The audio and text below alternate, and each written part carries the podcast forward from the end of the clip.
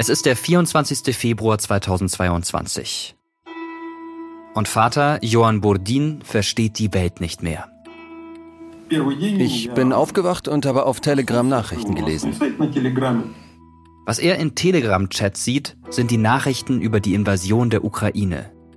Die Spezialoperation, wie sie damals in Russland bezeichnet wird. Johann Burdin lebt in einem kleinen Dorf in Russland, in der Mitte von nirgendwo. Im russischen Staatsfernsehen werden die Nachrichten, die er auf seinem Handy liest, nicht gezeigt. Er sieht Berichte von Soldaten, die in die Ukraine einmarschieren. Er hört Artilleriefeuer und Menschen, die in U-Bahnhöfen von Kiew Zuflucht suchen. Zu der Zeit hatte ich gerade Corona und ging nicht in die Kirche, habe keine Gottesdienste gegeben. Das war gut, weil ich das Gefühl hatte, dass mir der Boden unter den Füßen weggezogen wurde. Ich wusste nicht, worauf ich mich verlassen sollte, wie ich weiterleben sollte. Was sollte ich als Priester tun? Und was gab es auf dieser Welt überhaupt zu tun?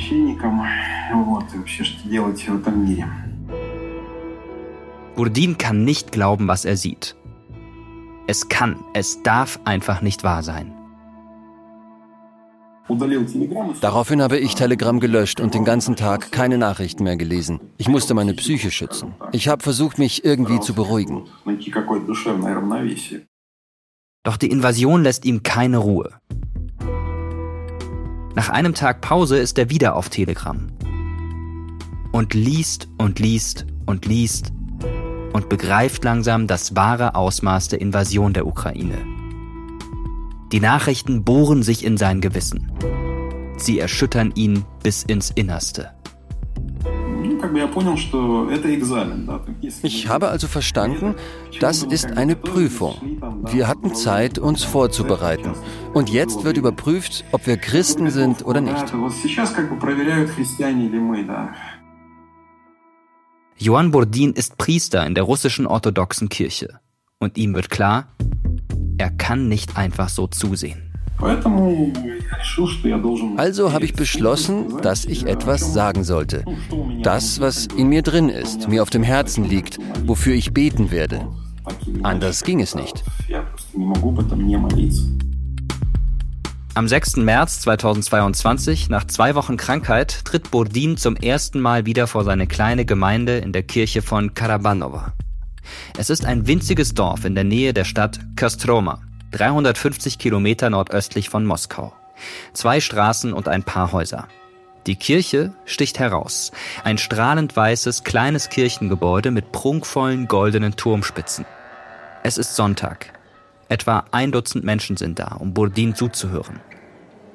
Und er beginnt zu sprechen. Russische Soldaten töten ihre christlichen Brüder und Schwestern. Wir Christen dürfen nicht daneben stehen, wenn ein Bruder den anderen tötet, wenn ein Christ den anderen Christen tötet. Burdin kritisiert die russische Invasion in die Ukraine. Öffentlich. Er kritisiert sie lang. Und er kritisiert sie deutlich. Kaum ein Priester hat das bisher gewagt. Es herrscht offiziell Religionsfreiheit in Russland, aber Redefreiheit? Einer Frau in der Gemeinde gefällt das nicht, was sie da hört. Sie empört sich und fängt an zu protestieren. Zwei Stunden später, Burdin ist schon zu Hause, wird er von einem Gemeindemitglied angerufen. Die Polizei ist unterwegs. Jemand hatte mich verraten. Sonst hätten sie es nicht so schnell herausgefunden.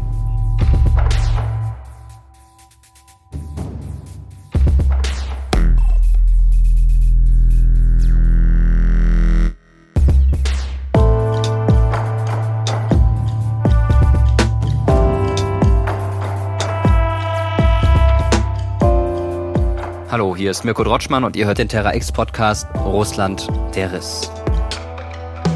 Nach acht Jahren Krieg in der Ostukraine hat Russland am 24. Februar 2022 seinen Krieg auf die gesamte Ukraine ausgeweitet. Ein brutaler Angriffskrieg mit Panzern und Raketen, dessen Ende nicht absehbar ist. Putin will Segen, will Segen mit aller Macht. The regime in Moscow wants a different Europe. Man könnte es auch so interpretieren, Putin zeigt der Welt den Mittelfinger.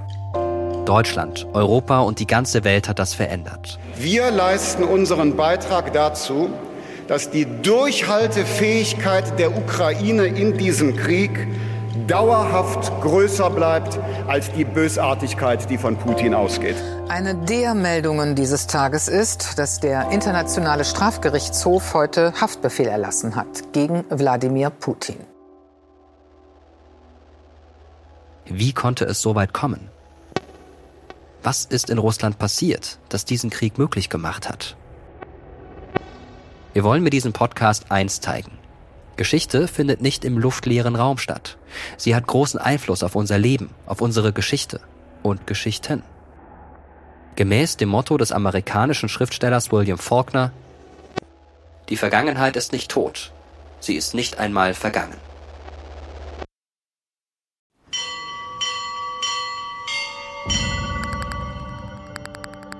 Beim Krieg gegen die Ukraine geht es Russland nicht nur um Landgewinne. Das ist Kirill I., der Patriarch, das Oberhaupt der russischen orthodoxen Kirche. Anfang März, knapp zwei Wochen nach Beginn der Invasion, bezeichnet er die als metaphysischen Kampf. In den darauffolgenden Wochen wird klar, Putins Plan, einen schnellen Überraschungssieg zu erringen, das wird nichts. Stattdessen festigt sich die Gewissheit, dieser Krieg wird lange dauern. Das russische Osterfest einen Monat später ist also ein gut gewählter Zeitpunkt für Kirills Predigt in der Hauptkathedrale der russischen Streitkräfte. И к этому есть причина. Dort gibt er dem Militär seinen Segen. Das an sich mag vielleicht nicht groß verwundern, schließlich ist er der geistliche Führer der Menschen in Russland und Russland ist im Krieg.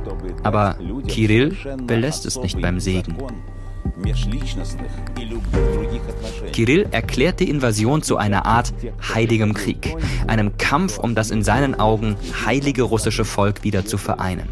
Putins Präsidentschaft hat er zuvor schon einmal als Wunder Gottes bezeichnet. Und jetzt ruft er russische Bürgerinnen und Bürger auf, ihre Heimat zu verteidigen.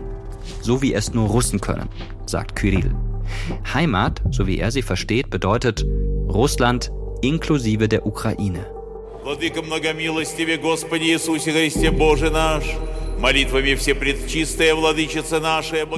Für viele Menschen im Westen musste dieser Moment befremdlich wirken. Klar, die Institution Kirche, egal um welche Konfession es sich handelt, ist selten unpolitisch. Auch Papst Franziskus, das Oberhaupt der katholischen Kirche, hat sich in dem Konflikt positioniert. Er hat die Invasion als Kriegsverbrechen bezeichnet und sich als Vermittler angeboten. Doch Kirill ist deutlicher, viel deutlicher. Er klingt wie das spirituelle Sprachrohr des russischen Präsidenten Wladimir Putin. Der hat nicht nur Politik, Gesellschaft, Medien und Wirtschaft unter seine Kontrolle gebracht, sondern auch die Kirche. Und das wiederum hat in Russland eine lange Tradition.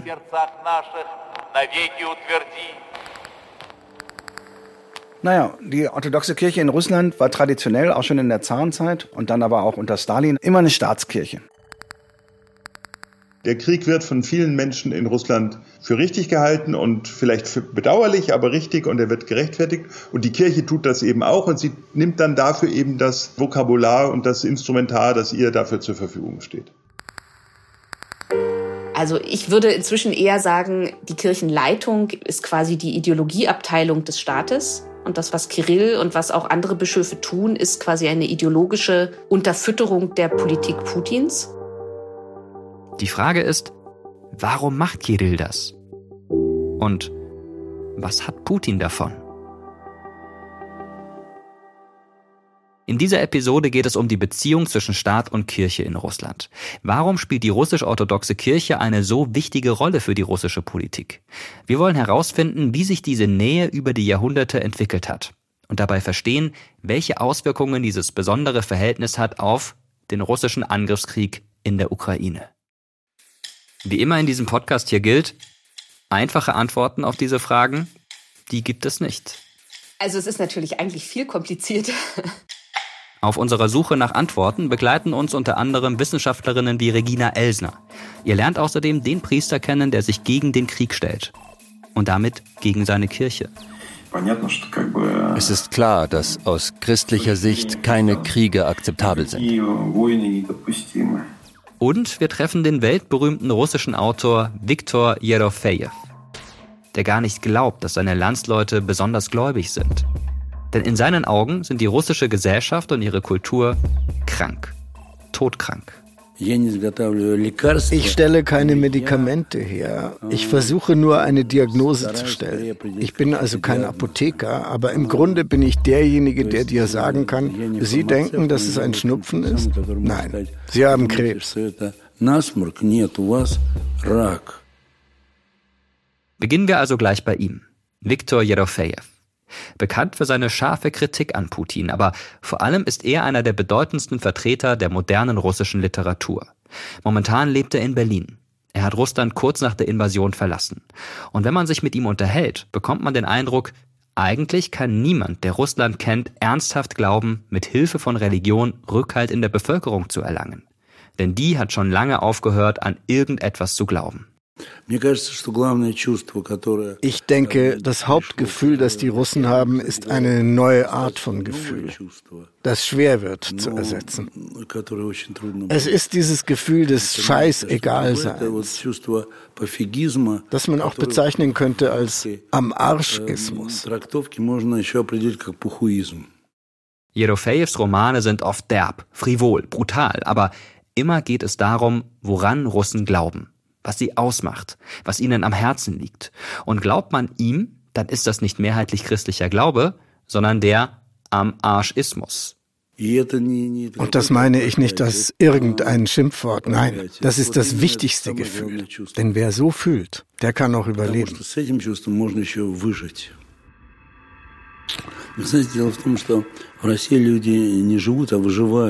Der Punkt ist, dass die Menschen nicht in Russland leben, sie überleben. Der Glaube an den Am-Arschismus als Überlebensstrategie. Damit meint Jerofejew eine Art Gleichgültigkeit gegenüber der Welt. Eine Welt, die seinen Landsleuten sprichwörtlich am Arsch vorbeigeht. Und deshalb findet Entfremdung statt. Daher können wir sagen, dass dieser am Arschismus auch eine Entfremdung von allen Glaubensformen im Allgemeinen ist. Jerofejews Leben zeigt, am Arsch vorbei ging ihm die russische Kultur und der russische Glaube nie. Doch die Enttäuschung und die Trauer über Russlands Kriege sind in jedem seiner Worte spürbar. Es ist auch die Trauer über seine Landsleute, über ihre Haltung. Jerofejew will niemanden dafür verurteilen. Denn um im heutigen Russland zu überleben, muss einem eben alles egal sein, sagt er. Und dazu gehört dann auch die Tatsache, dass Kirill und Putin die Kirche für ihre eigenen Zwecke missbrauchen. Das hat natürlich eine nicht ganz unnütze Folge. Kritik an Putin und Kirill gibt es quasi nicht. Und vielleicht ist das alles auch gar nicht verwunderlich. Denn eigentlich ist dieser Missbrauch absolut nichts Neues in der russischen Geschichte. Wir wissen auch, dass sie zur sowjetischen Zeit bis hin zum Patriarchen Kirill übrigens auch sehr eng mit dem KGB zusammengearbeitet haben. Das ist der Historiker Jan-Klaas Behrens. Ihr kennt ihn schon aus den anderen Folgen dieses Podcasts.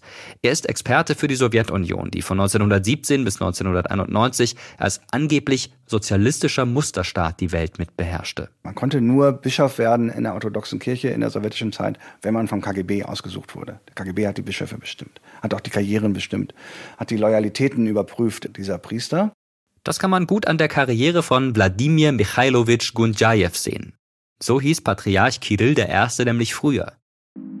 In den 1970er Jahren arbeitet er als Agent beim KGB, dem sowjetischen Geheimdienst. Das belegen zahlreiche Medienberichte, die sich auf Archivmaterial unter anderem vom KGB stützen. Heute gilt Kirill als Milliardär, als käuflicher Patriarch. Laut Medienberichten gehören ihm zahlreiche Wohnungen, eine Yacht, ein Foto von 2009 zeigt ihn mit einer Schweizer Luxusuhr, die mehrere 10.000 Euro wert ist.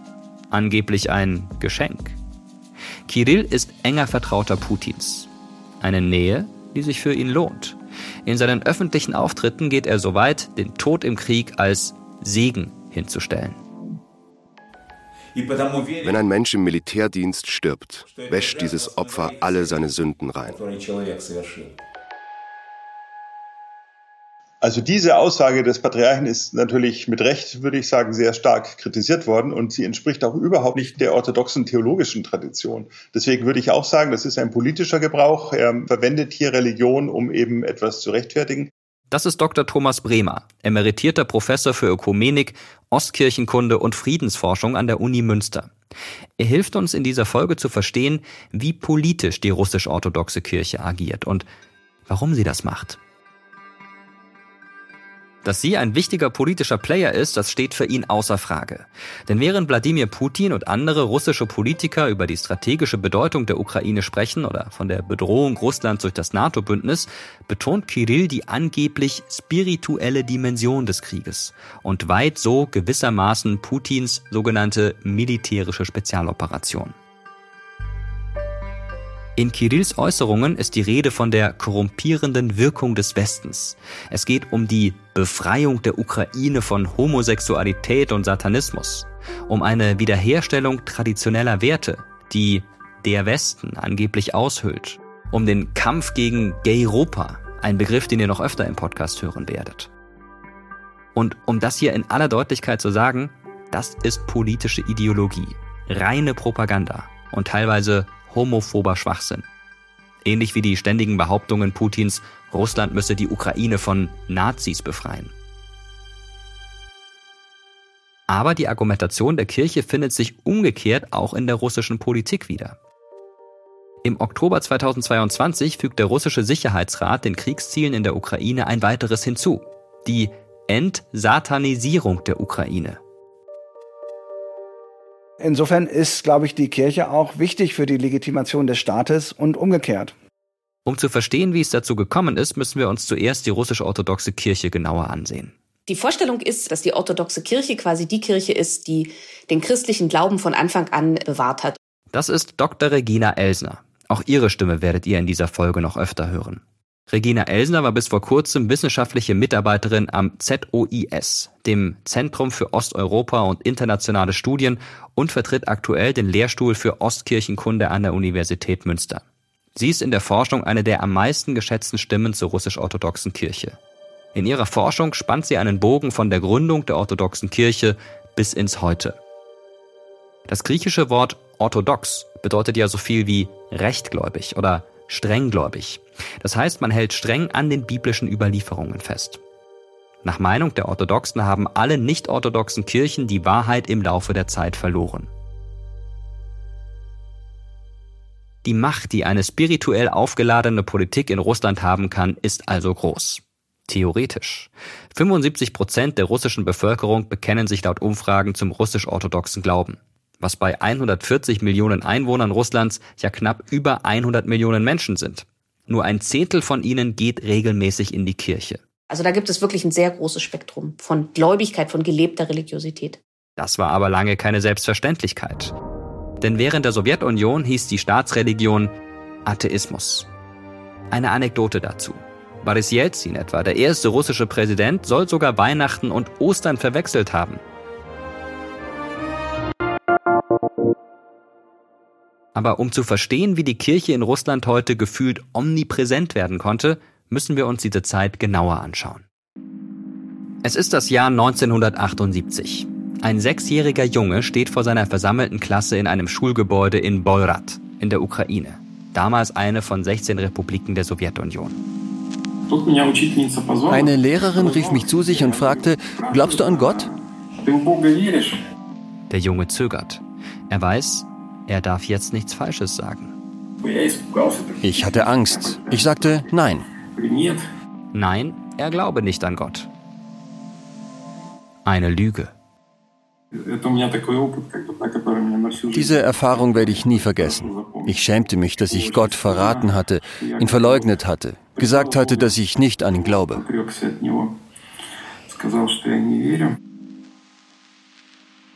Im Grunde habe ich Gott verleugnet, als ich sechs Jahre alt war.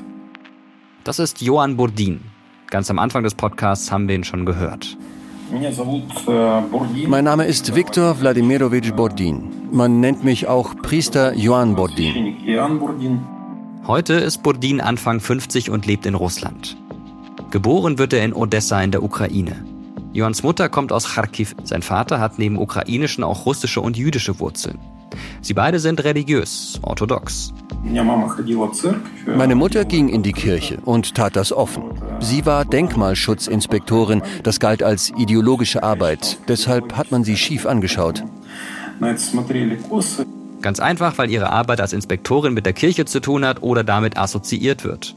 Burdin jedenfalls hat als Kind scheu, offen mit seinem Glauben umzugehen.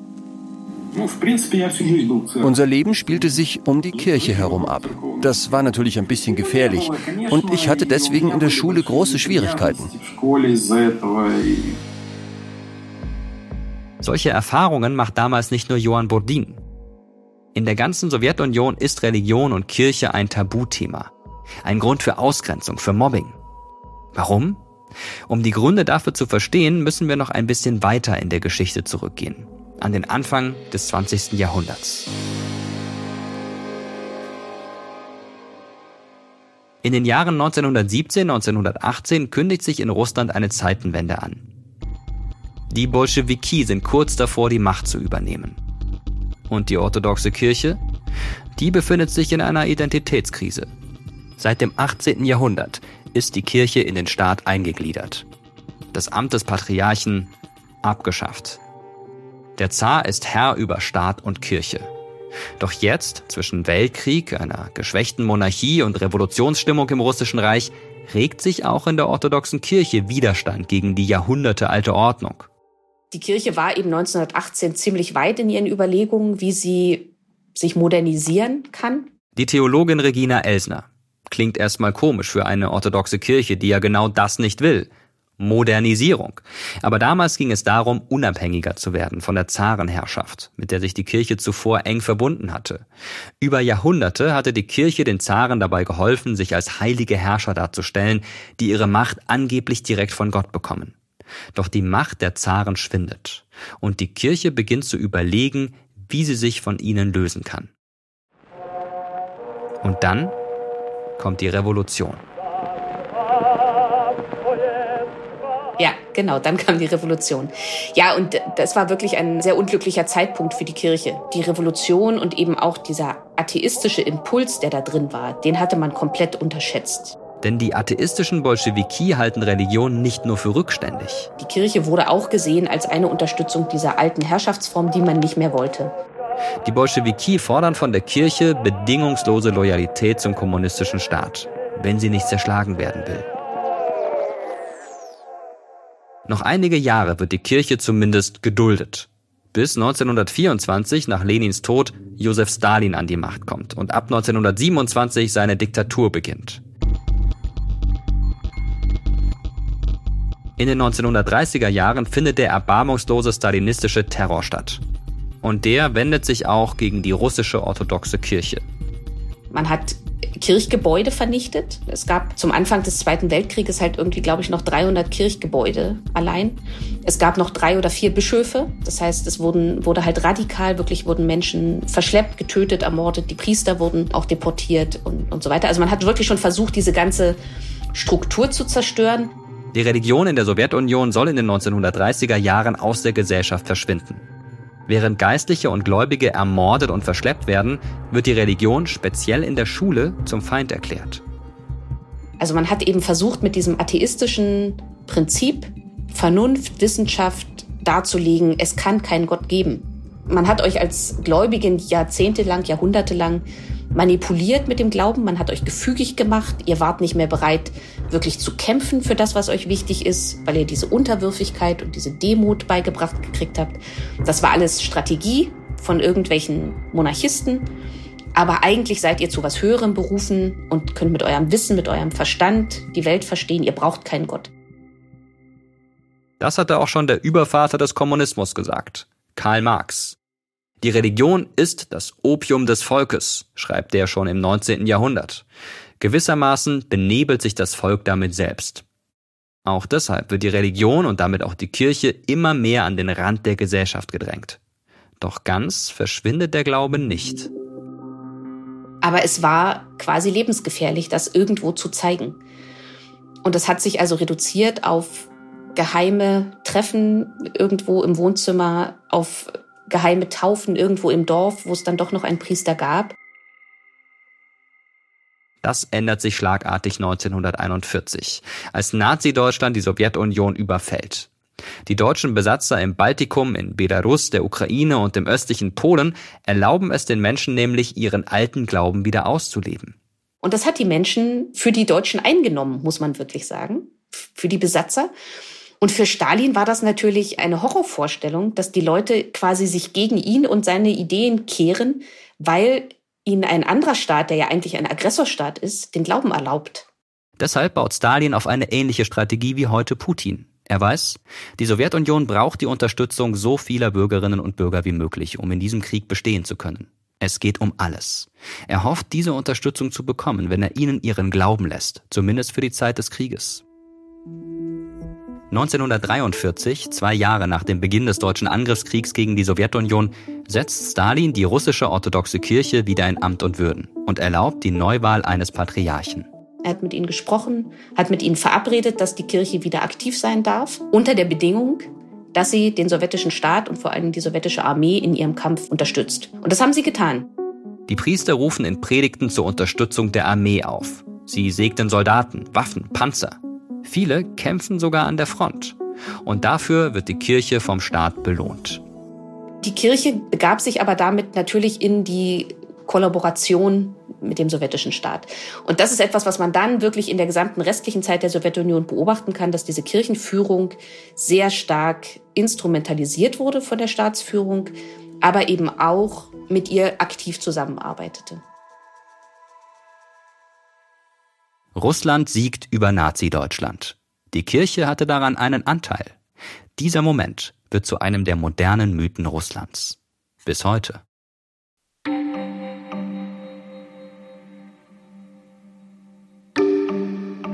Und genau das bringt uns zurück zum russischen Autor Viktor Jerofejew. Er wird 1947, also kurz nach dem Ende des Zweiten Weltkriegs, in Moskau geboren. Seine Familie gehört zur Elite der kommunistischen Regierungskreise unter Stalin. Es ist kein Zufall, dass mein Buch über meinen Vater und unsere Beziehung zu Stalin der gute Stalin heißt, weil ich natürlich eine glückliche stalinistische Kindheit hatte, eine der glücklichsten in der Sowjetunion. Jerofejes Vater ist nämlich Stalins persönlicher Französisch-Dolmetscher.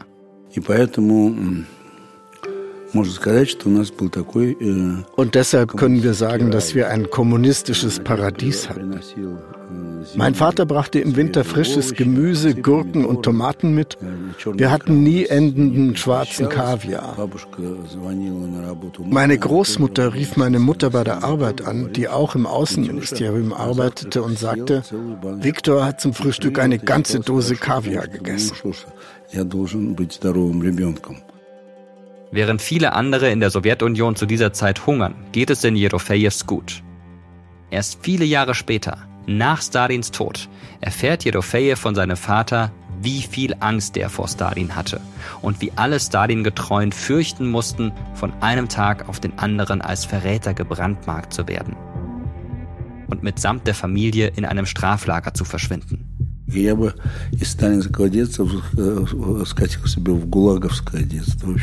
Und ich wäre aus der stalinistischen Kindheit in die Gulag-Kindheit gerutscht. Der Glaube darf für die Menschen in Russland in dieser Zeit nur eine Nebenrolle spielen. Religion ist offiziell erlaubt, aber verpönt. Denn der Kommunismus gilt in der Sowjetunion als das Heiligste überhaupt. Im Gegensatz zu Millionen anderen überlebt Jerofejews Familie die Zeit des stalinistischen Terrors. Nach Stalins Tod reisen sie als Teil der sowjetischen diplomatischen Mission nach Frankreich. Jerofejew verbringt seine Kindheit in Paris, wird beschenkt mit Spielzeug, von dem sowjetische Kinder nicht einmal träumen kauft Briefmarken für seine Sammlung auf dem Markt auf der Champs-Élysées und sieht seinen Vater regelmäßig mit Weltberühmtheiten wie Picasso oder dem Dichter Louis Aragon verkehren. Das Einzige, was ich vermisst habe, war, und das meine ich jetzt ironisch, war der schwarze Kaviar. Jedofejew erklärt, es wäre ihm ein leichtes gewesen, weiter in der sowjetischen Elite zu bleiben. Doch irgendwann versteht er, dass sein Leben und das Leben gewöhnlicher Sowjetbürger sich gravierend unterscheiden.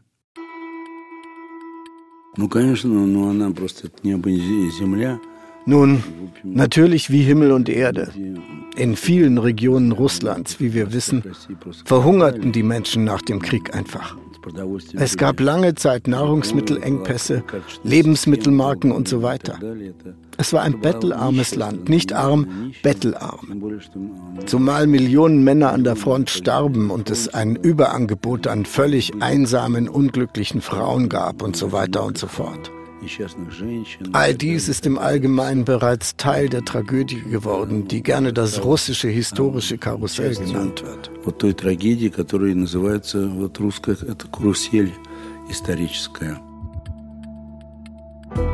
Und Viktor Jerofejew entschließt sich, die Wahrheit zu sagen über ein System, das er nicht mehr unterstützen will.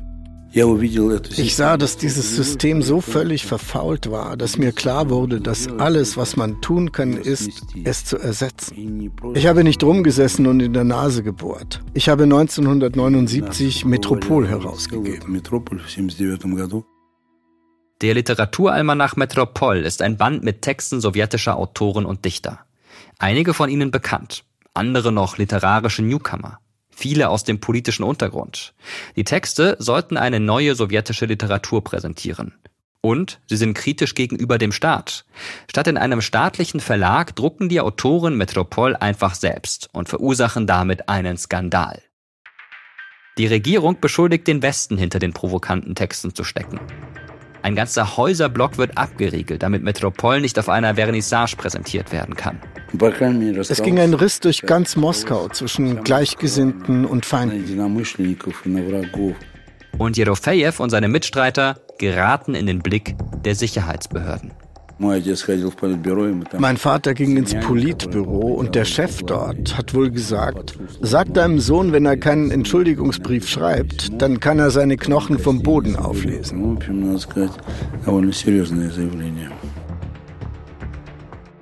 Jerofejew weigert sich und verliert schlagartig alles. Er wird 1979 aus dem sowjetischen Schriftstellerverband ausgeschlossen. Eine Art Berufsverbot. Auch sein Vater verliert seine hochdotierte Anstellung. Die Jerofejews sind nicht mehr Elite. Sie gelten als Staatsfeinde. Aber die Eltern stellen sich hinter ihren Sohn. Und immerhin, unter Stalin wäre vielleicht noch Schlimmeres passiert. Meine Familie ist im Morast versunken. Acht Jahre ging das so. Wir waren einfach am Arsch.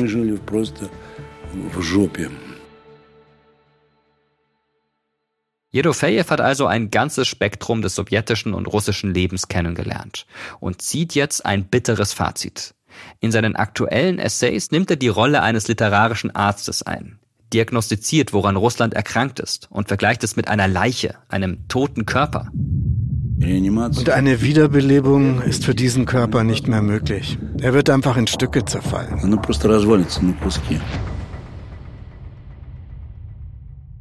In den 1980er Jahren zerfällt auch die Sowjetunion immer mehr in Stücke. Das Imperium ist kaum noch zu regieren.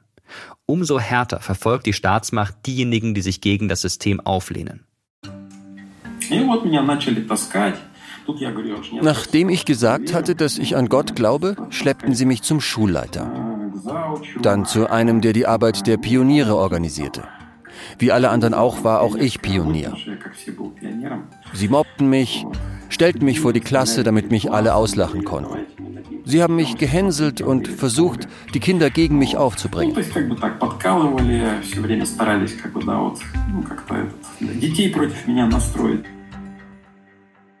Teil der orthodoxen Kirche zu sein, das war nicht einfach in dieser Zeit. Und für Burdins Familie wird es schwieriger und schwieriger in Borat.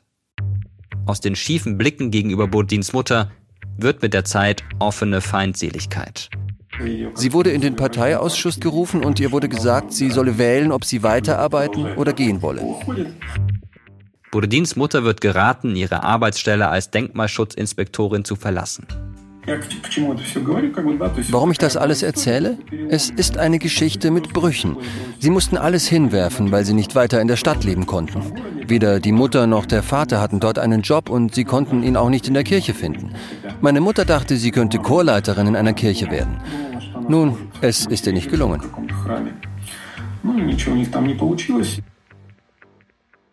1986, Johann ist 14, da verlassen er und seine Familie die Ukraine. Sie gehen nach Russland, in die Stadt Kostroma.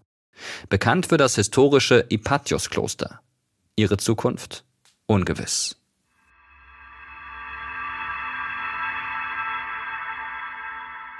Die Herrscher Russlands bedienen sich seit jeher der Religion, um den eigenen Machtanspruch als quasi universell zu untermauern. Und immer wieder taucht dabei ein Begriff auf, der teilweise sogar zur Staatstheorie erhoben wird. Das dritte Rom. Alles beginnt vor mehr als 1000 Jahren. 988 wurden von byzantinischen griechischen Missionaren der slawische Fürst Volodymyr und sein Volk getauft, christlich getauft. Bis heute ist es ein Streitpunkt in der russischen und ukrainischen Kultur, ob Fürst Wladimir oder Wladimir eher Russland oder eher der Ukraine zugehörig ist. Historiker, mit denen wir gesprochen haben, sagen, vermutlich sind beide Ansprüche falsch, denn es sei quasi unmöglich, eine direkte Linie zwischen den Kiewer Volksstämmen um 1000 nach Christus und heutigen Staaten zu ziehen. Wichtig ist aber, dass mit dem byzantinischen Christentum auch die dort entstandene Vorstellung in die Kiewer Rus kam, dass Kirche und weltliche Herrscher einen besonderen gemeinsamen Auftrag haben. Nämlich das wahre Christentum zu schützen. Diese Vorstellung wurde in den folgenden Jahrhunderten immer stärker. Denn 1054 kam es zur Trennung von westlichem Christentum mit dem Papst in Rom und Konstantinopel, sodass man von einem Fall Roms in die Ungläubigkeit ausging. 1453 wurde Konstantinopel selbst von den Osmanen eingenommen und war also auch keine Schutzmacht für die Orthodoxie mehr. Und so verstand sich Moskau als das dritte Rom, der Ort, an dem das Christentum staatlich geschützt wurde. Danach war der Großfürst von Moskau der führende Vertreter der orthodoxen Christen der Zar, der eben von Gott eingesetzt war und der von Gott gesalbt ist und der deswegen sozusagen die weltliche Seite, die weltlichen Geschicke des Staates lenkt und die Kirche ist zuständig für die, für die religiöse Seite. Aber das ist keine Konkurrenz. Thomas Bremer von der Uni Münster nochmal. Jeder Part, Zar und Kirche, spielt eine Rolle. Aber beide haben das gleiche Ziel. Wie Instrumente in einem Orchester. Man hat das mal in der theologischen Tradition, gibt es den griechischen Begriff der Symphonia, des Zusammenklangs zwischen Staat und Kirche. Ne? Also die eigentlich zusammenklingen wie die Instrumente in einer Symphonie, die verschiedene Melodien spielen, aber dann irgendwie doch die eine Melodie, die eine Symphonie sozusagen spielen. Diese Idee der Symphonie, dem harmonischen Gleichklang zwischen Staat und Kirche, ist stark verankert in der Orthodoxie. Aber in der russischen Geschichte lassen sich immer wieder Momente finden, in denen dieser Grundsatz von der einen oder der anderen Seite hinterfragt wird. So im 18. Jahrhundert unter Zar Peter dem Großen. Die Machtbalance verschiebt sich zu dieser Zeit immer mehr in Richtung Kirche. Die Patriarchen gewinnen immer mehr an Macht und erheben Anspruch, die Politik des Reichs mitbestimmen zu können. Die Symphonie gerät aus dem Takt und der Zar greift durch. Er wollte da eine klare Trennung durchführen. Und er hat schon auch diese Anfänge von Aufklärung, von der Bedeutung von Bildung, auch von säkularer Bildung mitgebracht. Und hat eben gesagt, wir können in Russland so nicht weiterkommen. Wir können auch nicht keine Weltmacht sozusagen werden, wenn wir weiter uns so kirchlich da auch dominieren lassen. Und hat deswegen eine Verwaltungsreform durchgeführt, wo er die Kirche als einen Verwaltungsbereich des Staates eigentlich eingeordnet hat. Zar Peter der Große schafft das Patriarchat ab, lässt Staatsdiener über die Geschicke der Kirche mitbestimmen und verpflichtet die Kirche, sich viel stärker um die Bildung ihrer Priester, aber auch der Menschen im russischen Reich zu kümmern. Also er hat wirklich versucht, so ein westliches Modell von Kirche, Staat in Russland zu implementieren und das hat dazu geführt, dass die Kirche zurückgestellt wurde in ihrer Bedeutung. Die Kirche erlebt einen bisher ungeahnten Machtverlust. Und sie lernt eine wichtige Lektion, die noch Jahrhunderte später Relevanz haben wird. Wenn die Kirche in Russland dem ersten Mann im Staat gefährlich wird, dann droht ihr, dass sie alles verliert. Die russisch-orthodoxe Kirche kann nur überleben, wenn sie mit dem Mann an der Spitze des Reichs zusammenarbeitet. Das ist der Moment, in dem sich die Kirche und ihre Patriarchen unterwerfen, dem regierenden Zaren oder welchem russischen Machthaber auch immer.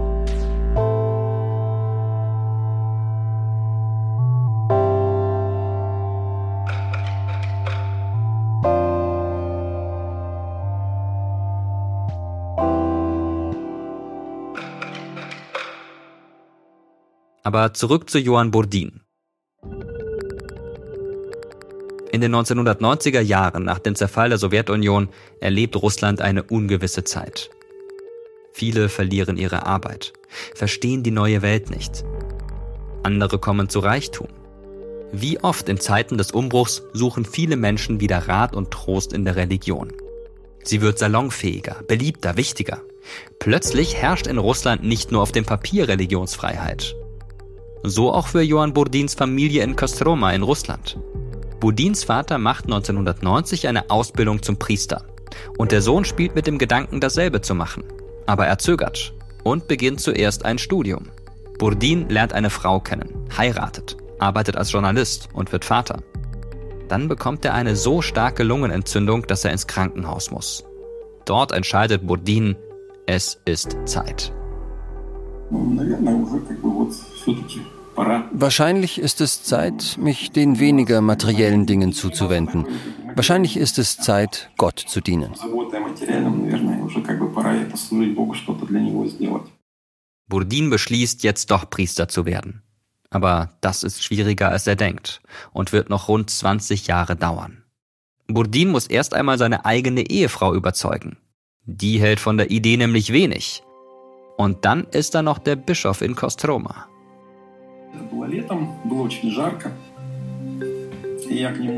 Es war Sommer. Richtig heiß. Ich ging in Shorts und einem Unterhemd los und dachte mir, das ist irgendwie nicht angebracht. Also ging ich in einen Second-Hand-Laden, kaufte mir eine lange Hose und ein Hemd, das wenigstens die Schultern bedeckte. Das Hemd war gelb, richtig grell. Ich ging also zu ihm rein und er sagte, ja, so angezogen bei einem Termin mit dem Bischof? Wir haben uns dann unterhalten, aber irgendwie hat es zwischen uns nicht richtig funktioniert. Der Bischof lässt Burdin abblitzen. Keine Priesterweihe für den sonderbaren Mann im grellen Hemd. Erst als der Bischof stirbt, bekommt Burdin seine Chance. Er durchläuft eine Ausbildung am Seminar in Kostroma und wird zum Priester geweiht. Aber es dauert, bis das Seminar eine Gemeinde für Burdin findet. Er ist nämlich zu kritisch, zu aufmerksam, zu intellektuell für den Mainstream der russisch-orthodoxen Kirche. Also schickten sie mich ins Dorf Karabanova. Da gab es ungefähr fünf Häuser. Ein winziges Dorf, eine halbe Stunde mit dem Auto von Kostroma entfernt. Johann Burdin kann sein Glück nicht fassen. Seit Anfang der 1990er Jahre träumt er davon, Priester zu werden. Jetzt, 2015, ist es endlich soweit. Allerdings, seit den 90ern sind der Machthaber des russischen Staates und die orthodoxe Kirche wieder näher aneinander gerückt. Das wird Bodin bald am eigenen Leib erfahren. Es ist nicht nur, dass die Kirche dem Staat alles nach dem Mund redet, sondern es ist schon so, dass die Kirche eben dem Staat letztendlich auch die Ideologie liefert, die der Staat braucht, um die Politik zu machen, die wir aktuell sehen. Denn Ende der 90er ist eine neue russische Regierung unter dem politischen Newcomer Wladimir Putin, einem bis dahin kaum bekannten Ex-KGB-Agenten, auf der Suche nach einer Ideologie, die Russland stützen kann. Ihr Blick fällt auch auf die orthodoxe Kirche. Denn hier lassen sich Überschneidungen finden mit der Ideologie von Putin und anderen Geheimdienstlern und Militärs, den Silowiki. Die übernehmen Ende der 90er nach und nach die Macht in Russland und denken in Kategorien des Kalten Krieges. Sie beschwören einen neuen ideologischen Kampf zwischen Osten und Westen herauf. Und für diesen Kampf brauchen sie einen starken Partner. In der Kirche ist diese Idee sehr, sehr alt, dass Ost gegen West steht und dass äh, der Osten mehr Wahrheit hat als der Westen und so. Also diese Vorstellungen sind wirklich Jahrtausende alt, kann man sagen. Das nutzt natürlich jetzt der, der politischen Situation, der politischen Lage in Russland, dass man quasi religiös auf diese Tradition zurückgreifen kann. Natürlich. Nach einer langen Zeit, in der Kirche und Staat in Russland in einem sehr unbequemen Verhältnis stehen, beginnt auf einmal das Symphonieorchester wieder zu spielen. Und der Dirigent ist diesmal Putin. Und auch er benutzt das Bild von Moskau als drittes Rom immer öfter in seinem Kampf gegen den angeblich verdorbenen Westen. Die Vorstellung des dritten Roms hängt sehr stark an der Idee, dass es diesen staatlichen Führer gibt, neben dem geistlichen Führer, dass es also zwei starke Männer gibt, die politisch und kirchlich das Land führen oder die Zivilisation letztendlich anführen. Das ist schon eine sehr starke Idee in der, in der Orthodoxie. Im Laufe seiner Geschichte hatte Moskau immer mehr byzantinische Symbolik übernommen. Patriarchat, Kaisertitel, Doppeladler. Und damit immer wieder den imperialen Machtanspruch Russlands begründet. Ein immer größer werdendes Reich, das dieser Auslegung der Geschichte nach schließlich dem Schutz der orthodoxen Christen und der Erlösung der Menschen dient. Kein Wunder, dass unter Putin und Patriarch Kirill der Ausdruck endgültig zum geflügelten Motto wird. Moskau als christliches Bollwerk in einem vermeintlich verrotteten Europa. Das Putin und Kirill auch Gayropa nennen. Und Johann Burdin? Er hadert mit der orthodoxen Kirche. Sie geben dir Informationen, über die du nicht nachdenken sollst, die du nicht analysieren sollst. Du sollst sie auswendig lernen und weitertragen. So ist die Lehre im russischen Priesterseminar aufgebaut.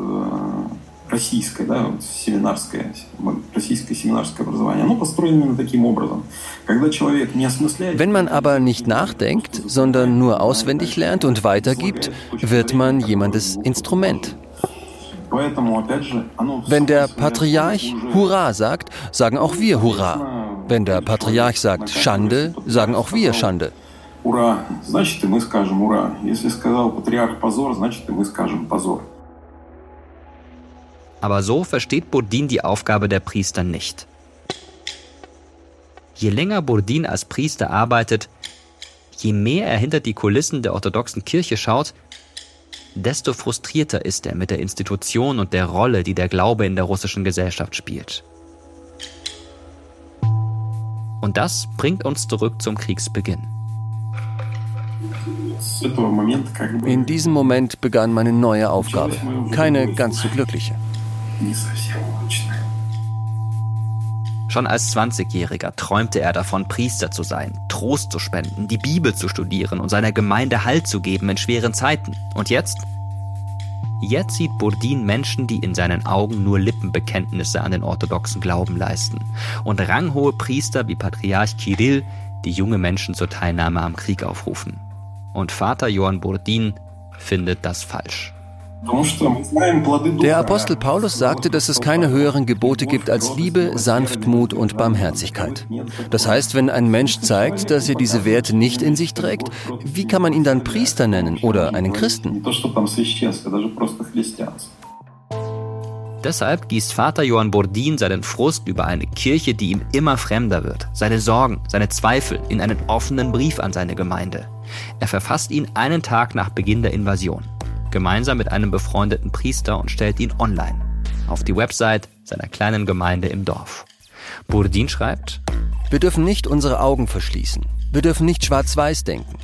Das Blut der Ukrainer klebt nicht nur an den Händen der Anführer der Russischen Föderation und der Soldaten, die ihre Befehle ausführen.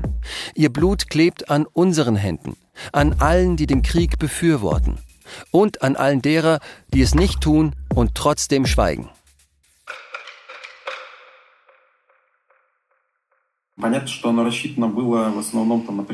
Im Grunde genommen habe ich es für die 30 oder 40 Menschen in unserer Gemeinde geschrieben.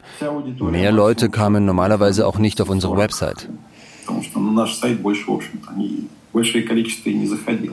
Doch diesmal kommen mehr Leute auf die Seite.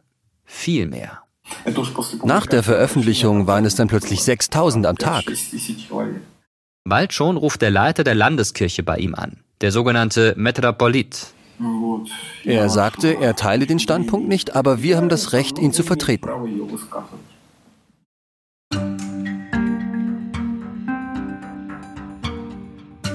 Und so entscheidet Bourdin, er muss weitermachen. Zwei Wochen später, am 6. März 2022, macht er aus seinem Brief eine Predigt vor seiner kleinen Gemeinde, von der ihr ganz am Anfang unseres Podcasts gehört habt. Es waren nur ein paar Leute da, so ungefähr zwölf. Und zu ihnen spricht Bodin über den Krieg und was seiner Ansicht nach einen Christen ausmacht. Aber nicht allen Gemeindemitgliedern gefällt, was ihr Priester sagt. Er wird verraten und zur Polizei bestellt. Ich wurde befragt und beschuldigt.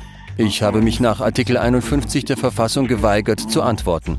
Und das war's. Es war lustig, als der Ermittler ankam. Er war so unwirsch, so Chuck Norris-mäßig. Er hat alles versucht, ein aggressives Gespräch zu führen.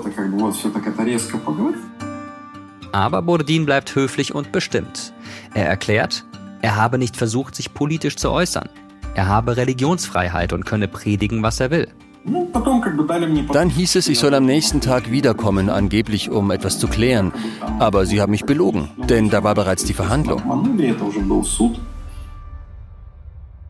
Vor Gericht wird Bourdin dann zu einer Geldstrafe verurteilt. 273 Dollar. Mehr als sein Monatsgehalt. Am 11. April verliert er dann seinen Posten im Dorf. Es ist ziemlich schwierig aus säkulärer Sicht zu erklären, was das bedeutet. Ich bin nicht wirklich im Ruhestand und ich bin auch nicht wirklich gefeuert, wie das bei weltlicher Arbeit wäre. Man dient also nirgends mehr, du gehörst keiner Gemeinde mehr an, aber der Bischof kontrolliert dich trotzdem weiter. не числишься ни при каком храме, но при этом все равно как бы епископ все равно считает тебя как бы своим подопечным, контролирует, что ты делаешь, что ты говоришь там, да.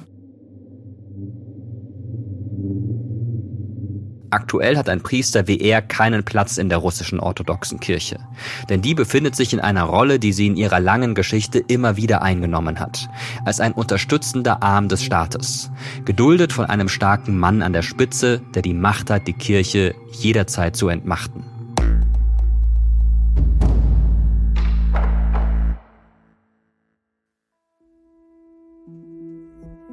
Der Autor Viktor Jerofejew lehrt inzwischen als Professor der Literatur an den Universitäten Lüneburg und Halle und schreibt an einem neuen Roman. Der große Gopnik handelt von einem Verbrecher, der in Russland die Macht an sich reißt. Jerofejew glaubt nicht daran, dass sich Russland in den nächsten Jahren ändern kann. Die Krankheit, die Entfremdung, der Verlust des Glaubens und sei es auch nur an irgendwas, das sei einfach zu weit fortgeschritten. Und wie kommt man da raus? Es ist unmöglich, denn der Scheiß-Egalismus schafft eine Art Stabilität. Weil du immer noch zur Arbeit gehst, deine Familie ernährst, deine Frau schlägst oder eben nicht schlägst. Es gibt ja noch ein Familienleben. Und die westliche Welt versteht das nicht. So unterschiedlich Burdin und Jerofejew auch erscheinen, Letztlich ähnelt sich ihre Einschätzung, was Russland, den Glauben und das Volk angeht. Burdin bangt um die Seele seines Volkes. Und auch Jerofejew gibt trotz aller schlimmen Diagnosen die Hoffnung nicht auf. Das zeigt eine Anekdote von der Frankfurter Buchmesse, von der Jerofejew im Interview erzählt. Ein Besucher habe ihn dort gefragt, was eigentlich Kultur ist. Kultur ist ein Kampf gegen Entropie. Nach Jerofejews Definition bedeutet das, Kultur ist der Kampf gegen ein unausweichliches Ende. Es ist, so erklärt er, wie mit einem einfachen Gartenzaun. Manchmal geht eben etwas kaputt oder die Farbe blättert ab. Und die rostigen Elemente wirst du neu streichen oder sauber machen. Hier ist es genauso. Da spielt es keine Rolle, ob Russland eine Leiche ist oder nicht. Das spielt keine Rolle mehr. Du bist ein Mensch, du kämpfst gegen die Entropie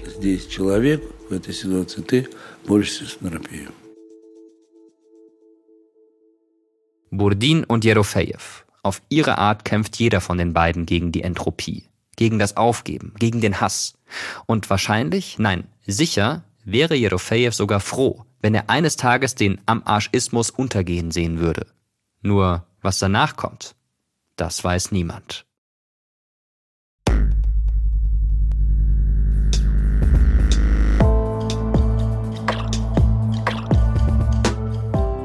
Das war Folge 3 des Terra X Podcasts Russland der Riss. Johann und der Kampf um den Glauben. Recherchiert und geschrieben wurde sie von Viktoria Morasch, Markus Richter und Dennis Kugel. In der nächsten Folge geht es um eine Zeit, die so gar nicht in die 1000-jährige Geschichte Russlands zu passen scheint. Die wilden 90er Jahre. Die Sowjetunion ist Geschichte und Aljek nutzt die neue Freiheit. Er eröffnet einen Punkclub in St. Petersburg. Wir haben damit überhaupt nicht gerechnet, dass die Hälfte von der Stadt gleich kommt. Ja, das Bier haben wir einfach gekauft. Ich meine, ach, in Russland, Wodka gibt es ja in Russland immer, egal ob es kein Brot gibt, aber Wodka gibt es immer. Oder gab es halt. Äh, und Bier gab es auch. Das Bier hat scheiße geschmeckt, aber gab es halt. Der Club heißt Fischfabrik und er wird schnell legendär. Aber der Kollaps des Systems bringt den Menschen in Russland nicht nur das Gefühl von Freiheit, sondern zum Teil auch bittere Armut. Naja, es gab halt nichts zu fressen, absolut nichts. Immer nur Fisch, den ich bis heute nicht ausstehen kann. Es gab natürlich Jäger, die Tiere gefangen haben. Einmal hatten wir einfach eine Hirschhälfte in der Badewanne. Eine Hirschhälfte. Mehr von Irina hört ihr dann in der vierten Folge. Ich bin Mirko Rotschmann und sage vielen Dank fürs Zuhören und bis zum nächsten Mal.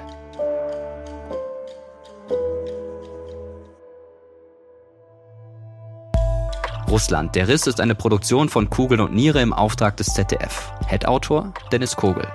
Redaktion Christian Alt, Jochen Dreier, Maria Fedorova, Viktoria Geisenhofer, Lina Kempenich, Martin Krinner, Viktoria Morasch, Mirko Müller, Julia Smilga, Markus Richter, Shahika Tetik, Jutta Voigt und ich, Mirko Drotschmann. Historische Fachberatung Jan-Klaas Behrens und Regina Elsner. Audioproduktion und Sounddesign Lenz Schuster. Produzentin Kugel und Niere Elisabeth Fee. Redaktion ZDF Heike Schmidt und Jens Monat.